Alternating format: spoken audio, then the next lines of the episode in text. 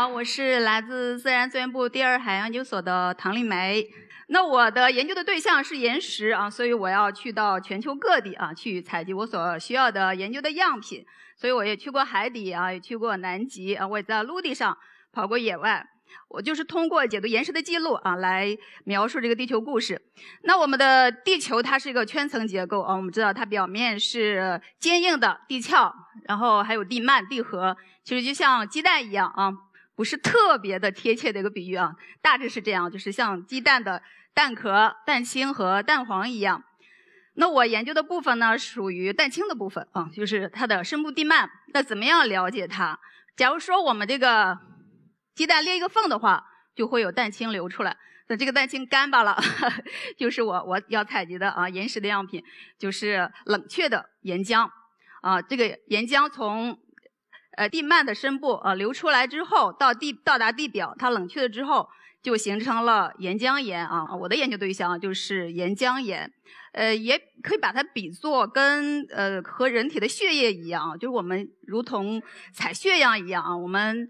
扎破手指，然后采采集这个血样，然后分析里它的里面的白细胞、红细胞啊。我们对地球也是这样，就相当于给地球做体检。我们分析岩石中的它的主链元素啊、微量元素啊、同位素呀，了解它的成分，进而来探讨啊它地球的深部的地幔演化。那我们去哪里啊采采集这些岩石样品呢？我们去大森林 行不行？啊，那没有新鲜的岩石露头啊。我们去到的一般都是。荒郊野外啊，无人区，就是非常的荒凉啊。我的呃师兄师弟啊，他们经常去到，每年暑假都去到新疆去跑野外。那我们去去了之后，先做些什么呢？我们先携带我们的地质考察的三大件：罗盘啊、锤子、放大镜。那个锤子除了敲石头之外，可以看到它还有做比例尺的一个功能。那我们先呃先画这个素描图啊，就地质剖面的这个素描图。我想画画和拍照大家都会吧？那你离地质学的梦想又更近了一步哈。我们通过放大镜来呃观察的手标本，然后呃来观察这个它的基本的矿物组成和结构构造。那这只是最初步的呃一个野外考察啊，野外考察也是有点摧残人的啊。大家可以看，这是我二零一零年毕业的时候，博士毕业的时候跟我的。林秀斌师兄还有吴磊师弟的合影啊，呃，然后这是这是他们去年在新疆 的样子，可以看到已经从俊秀的小伙子变成了沧桑的 中年人，就像呃那句话说的啊，这个远看像要饭的，近看是勘探的啊。那他们为什么这么开心？是因为这个林师兄他失联了。一段时间啊，有一天一夜的失联，后来找到他的时候，这是重逢的喜悦。嗯，那我们找到他的时候，他说的第一第一句话是：“我的样品都在，一块也没有丢。”就是就是，你让让你想到赵本山的那个小品，你知道吗？就是人都快没了，你还要钱干啥？你这个人都失联了，你还总是惦记你的样品。那大家看我的样子是不是没什么变化？哎，因为我是。出海的啊，我不用经历那些沧桑。我工作之后是到海底去采样的。我们到海底去采样有有哪些呢？啊，洋中脊的我们可以采啊，海参的可以采，还有俯冲带的。用这些岩浆洋来研究啊壳幔的相互作用和呃这个物质循环。我参加了蛟龙号的呃首次的科考啊，这个是不是就比陆地上看起来好多了啊？就很高大上是吧？就中国大家靠队，你就这时候你就不用徒步了，你不用自己跑了，船在跑，加油就行了。乘坐的又是我们的呃第一代的自然深潜器啊。我们当时下潜的目标啊，我们的目标的采样区域就是采薇海山。采薇这个名字是我们国家自主命名的啊，来源于《诗经·小雅》啊，就是采薇，采薇，薇易作止啊，就是那个采薇，是不是还挺浪漫的，是吧？那采薇它的原意是呃。采集野菜啊，那只对我们来说就是采石头啊，采呃矿产资源啊，还有采生物样品。当时属于这个蛟龙号的首次的啊实验性应用阶段啊，这就是我们的蛟龙号了，第一代的载人深潜器啊。当然，我们现在第三代的奋斗者号已经在马里亚纳海沟可以下潜到一万零九百零九米，甚至在那样深的啊地方都还有生物的存在啊，生命是不是很神奇？那蛟龙号它是一个嗯八米多长的载人深潜器啊，它的空间是比较狭小的啊，在日舱的直径是二点一米，里面还有这种高清拍摄系统、拍照系统、生命知识系统啊，一些复杂的设备，所以说是没有卫生间的。在下潜的前天晚上开始啊，就不能喝水啊。我当时为了就怕自己忘了，还把我的杯子藏起来了。呃，这样我就不会想到去喝水了。呃，第二天早上也是吃了一个煮鸡蛋，生吞下去的，滴水未进啊。呃，还有几块饼干啊。我们是早上八点半入舱，晚上六点半出舱啊，在海里是待十个小时，可以保证我这一整天，呃，十个小时的作业过程，不用考虑上厕所的问题。那当时因为属于呃蛟龙号的首次的实验性实验性应用阶段，所以它是每个前次要携带两名潜航员啊。当时的主驾驶傅文涛，然后叶聪是作为副驾驶。叶聪后来是我们的奋斗者号的副总设计师，我是作为呃右舷的科学家。呃，那我们这个下潜科学家就要兼顾生物和地质两方面的任务了。我们从每个人的名字里面。抽了一个字出来，组成了一个叫“傅立叶”组合。那下潜过程其实是嗯很神奇、很浪漫的，我相信很多女生都会喜欢。因为到三百五十米以后，它会有很多发光生物啊，它们就像夜空中的星星一眨一眨的，就是那种漫海星辰的感觉。有的时候它们是那样一串的飘过去，呃，就雪树银花般晶莹啊，又一下子散开去，就像夜空中绽放的烟火啊，真的是一个灿如烟花的海洋世界啊，非常的美。那我们到底之后，到底当时最大的深度就是我们采薇海山的坡底，嗯，两千七百七十四米啊。我们到了坡底之后，取了悬停，这时候就发挥了我们的独特的一个功能，就是悬停。我们悬停在离底六米的地方啊，取了水样，然后就进行了一个爬坡的任务，进行这个斜坡上的腹股结壳的调查，还有生物多样性的调查和取样，以及采集啊玄武岩样品。那我们是通过。控制舱内的一个小的仿生机械手啊，来操作外面的大的机械手。这是我们在采集一只嗯海边珊瑚的的样品啊，它有两米多长，周围就像粉色的小喇叭围簇着啊，非常的美艳。我们在采集这个样品的时候，还有一只虾过来围观啊，因为我是。兼职 生物学家，帮生物学家起样，所以帮他们采集了一些像这种白玫瑰一样的玻璃海绵，嗯，像水晶丝袜一样的玻璃海绵，还有这种半透明的粉粉的海参，啊，你看它呃这么的柔弱啊，但是它却可以抵抗非常大的水压，将近三千米的海底啊，就是三十兆帕的压力啊，三百个大气压，那压力是非常大的。那我也做好自己的本职工作啊。就是进行这个海山斜坡上的腹股结壳的分布的调查啊，以及采集玄武岩。后来我们采集到的这个玄武岩用来测定了这个海山的形成年代啊，以及以及它的成因。但那时候不是我们的重点，我们的重点就是去挖矿。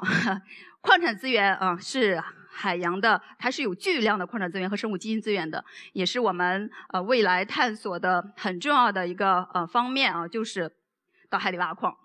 这个在呃十十年左右的时间，可能就会国际上会实现一个商采啊，就是它不同区域的地方会就不同的地方，它是分布有不同类型的矿产资源啊。在海参上，就是有这种腹股结壳，钴含量很高的一种结壳，是长在海山的表面的啊，分布在海山表面。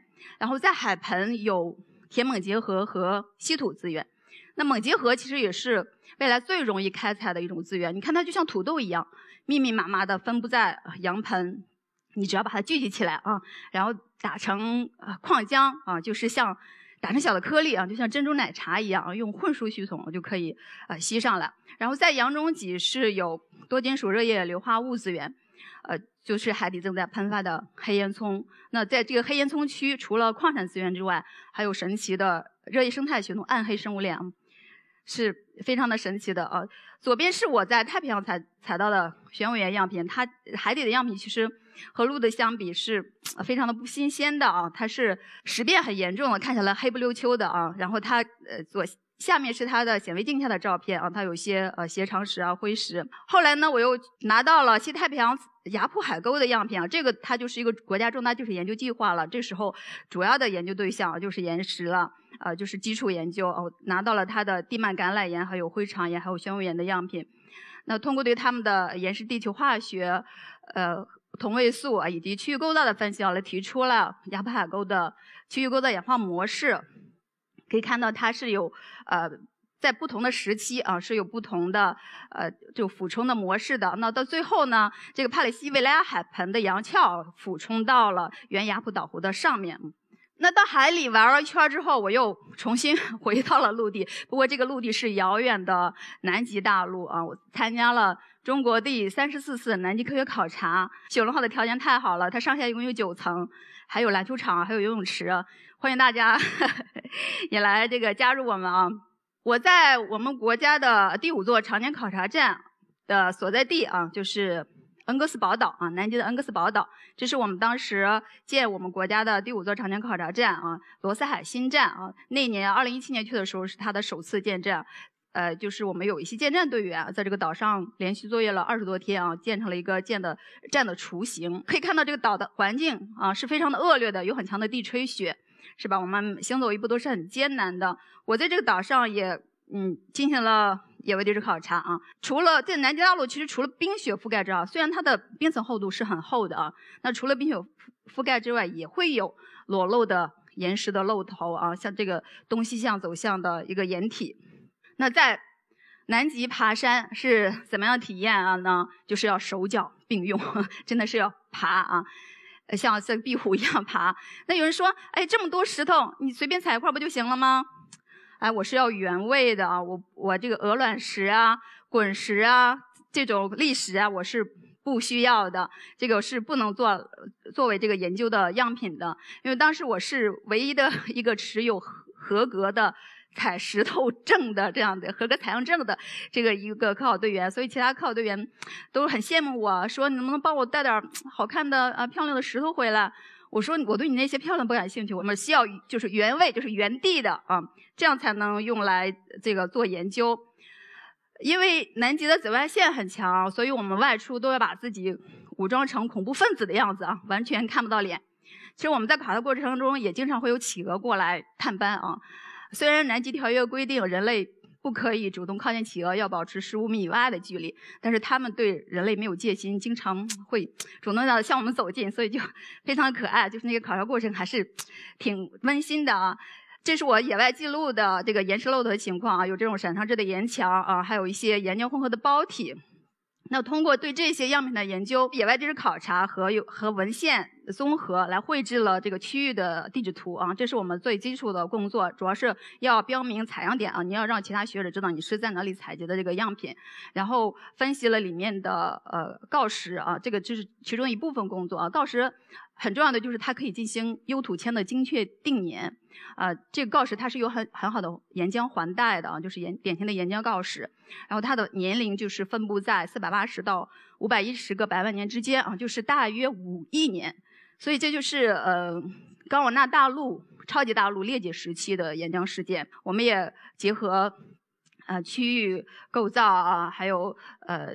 主微量同位素就也是地球化学方面的数据来提出了它的一个古俯冲带的一个俯冲过程的模型，可以看到它是有个多期次的啊，然后微陆块的这样的碰撞。四十六亿年的地球，它的演化是很漫长的，然后每个阶段、每个区域啊都有科学家在追踪啊，在研究。我们最终。是综合所有人的研究成果啊，因为每个人都是研究的区域的啊，他自己不可能跑遍全球，所以我们最终是要把这些所有的结果都汇聚起来啊，来形成一个完整的啊，相对精确的，就是还原地球它呃四十六亿年来的一个演化史。然后地球的演化它跟生命也是息息相关的，跟生命的产生以及呃生物的进化，我们历史上的五次的生物大灭绝其实都跟。地球的生物的运动，以及外来小行星的撞击是有关系的，它是有很高的契合度的。所以我们最终是想还原这样一个地球演化以及生命演化的这样的一个过程。那我们在考察的过程中，呃，在太平洋是看到很。看到过那种双彩虹啊，然后每天晚上也是在甲板上看到漫天的繁星，还有日升日落啊，月升月落。哦，海上生命月是对的，月就是相对地球转动的。但是太阳照常升起这个说法其实不是特别的准确，因为因为地球是相对太阳公转的。呃，那在南极呢，我们又会看到极光啊、企鹅呀、海豹啊，呃，还有。鲸鱼啊，当时在罗斯海海域，就在我们船尾几米的地方，可以很清晰的看到它们喷水啊，还有呃南极户啊，呃帝企鹅，还有可爱的帝企鹅啊，这里没有显示出来啊。那个帝企鹅它们是一夫一妻制的，是非常的呃。就是温馨的，就是它的孵化过程是非常的感人的。呃，这个过程要长达三到三到五个月的时间啊。企鹅妈妈才从企鹅聚集地到海域里面去捕鱼，把捕回来的鱼喂食新孵化出来的小企鹅，也有一个很正式的交接仪式。然后企鹅爸爸会非常恋恋不舍的把自己孵化出来的小企鹅交给企鹅妈妈，他自己再到呃海域里面去捕鱼。然后他这个孵化的三到五个月的过程。它全程是没有进食的，只是偶尔吸食一些血水了，来补充一些水分。所以，嗯，它体重经常会掉到一半。有些企鹅爸爸再去在自己去捕食的过程中，路路途中可能就饿死掉了。所以说，企鹅爸爸是就帝企鹅的啊，帝企鹅的企鹅爸爸是非常的伟大的。因为岩石它是为地球代言的啊，我们通过解析呃岩石里面的信息，来共同讲好地球故事。呃，也希望感兴趣的同学哈可以 入坑，从事这个方向，因为你的视野就会很宏大啊。我们动不动就是讨论四十六亿亿年来的呃事情，然后我们现在还在提倡说要跳出地球看地球，所以我们要从整个太阳系、整个银河系啊来讨论地球的演化。我去年想到过一个 idea，就是就是我们的太阳系它围绕银河系的中心的黑洞。旋转一圈是二点五亿年，其实它跟我们的地球的演化的板块构造的裂解和聚合啊，这个周期是可以相符的。所以，所以我们未来地质学是很重要的，还就是空间地质学，就是星系地 地质学这个方向其实很好玩的啊。呃，也欢迎大家一共同来讨论。好，我今天的分享就是这样。好，谢谢大家。